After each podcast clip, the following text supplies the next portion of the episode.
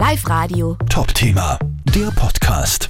Also es hat äh, gestern einen Unfall gegeben im Freibad Garsten, wo ein dreijähriges Mädchen beinahe ertrunken äh, wäre. Zum Glück nur beinahe. Ein sieben Jahre alter Bub, der ebenfalls Badegast im Freibad war, hat das Mädchen ähm, mit dem Kopf nach unten im Wasser treibend gesehen, hat sofort richtig reagiert, seine Mama, eine Bekannte geholt und die beiden Frauen haben das Mädchen aus dem Wasser gezogen. Wir haben jetzt auch mit der Gesundheitsholding telefoniert. Es geht dem Mädchen offensichtlich ähm, gut. Das sind gute Nachrichten, aber es zeigt auch, wie schnell das Ganze äh, gehen kann. Ähm, Martin Eberl von der Wasserrettung, wie gefährlich ist es denn, wenn man Kinder ganz kurz nur im Freibad aus den Augen lässt? Ja, es ist generell so, also kleine Kinder sollte man, wenn Wasser in der Nähe ist, nicht aus den Augen lassen. Das ist zwar sehr schwierig, das wissen Eltern, aber trotzdem, es reicht leider nicht, wenn man in Hörweite ist. Bei anderen Unfällen, äh, wenn kleine Kinder in Gefahr sind, wenn sie Angst haben, wenn sie sich wehtun, dann fangen sie an zum Schreien. Trinken ist aber äh, völlig lautloser Tod. Das heißt, äh, man hört keinerlei Geräusche, man hört keine Abwehrbewegungen. Äh, kleine Kinder haben einen sogenannten Todstellreflex, also da passiert überhaupt nichts. Äh, das heißt, es reicht nicht, dass man in Hörweite ist, man muss wirklich äh, das Kleinkind im Auge behalten.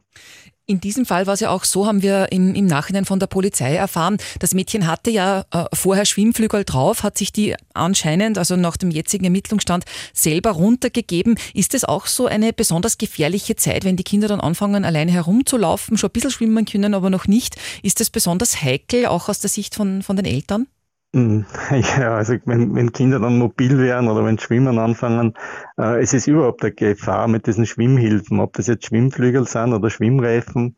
Äh, wenn man besonders dann in Verbindung mit Sonnencreme gehen die Schwimmflügel, wenn die Kinder reinspringen, relativ leicht runter.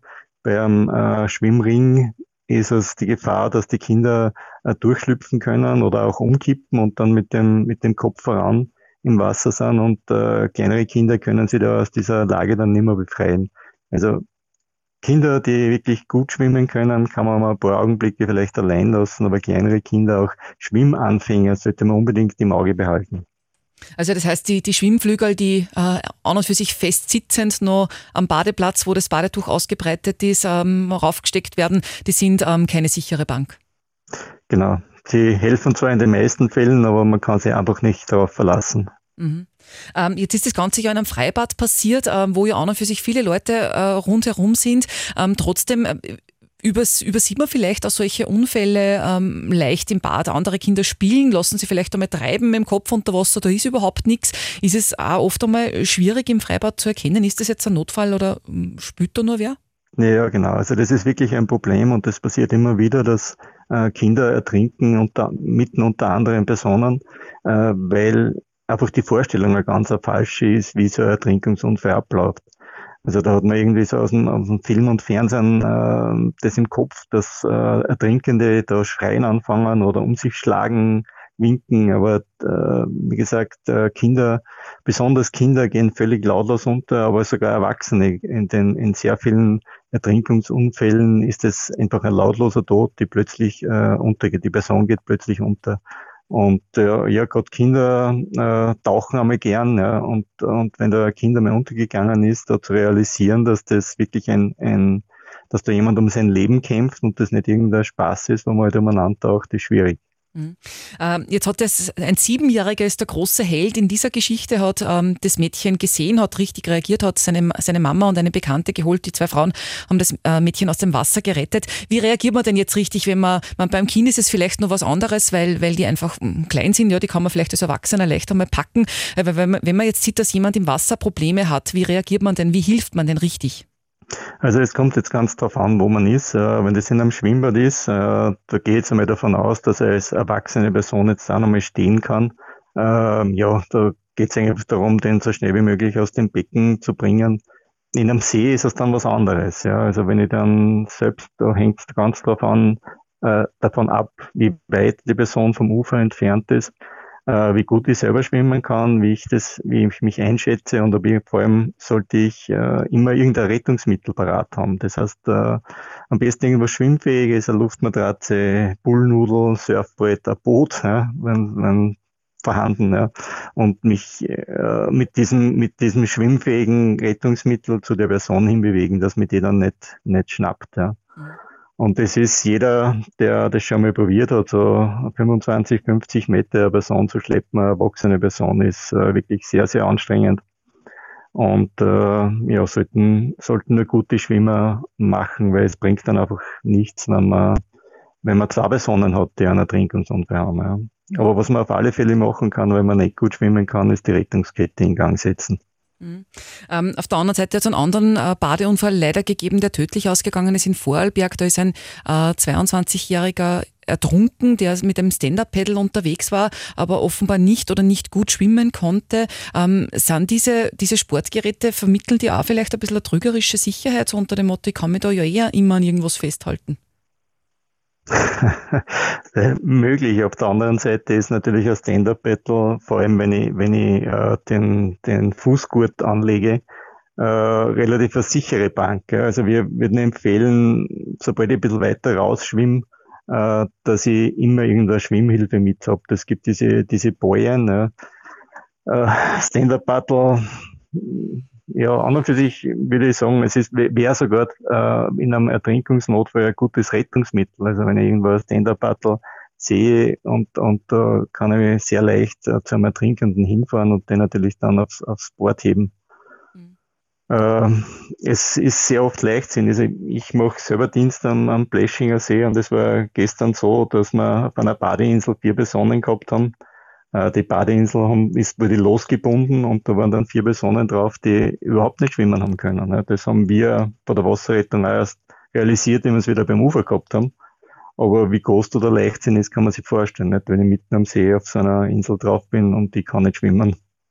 Ja, es, manchmal fehlen einem die Worte. Also diese Herrschaften haben Sie von der Badeinsel also als Wasserretter dann ans Ufer bringen müssen?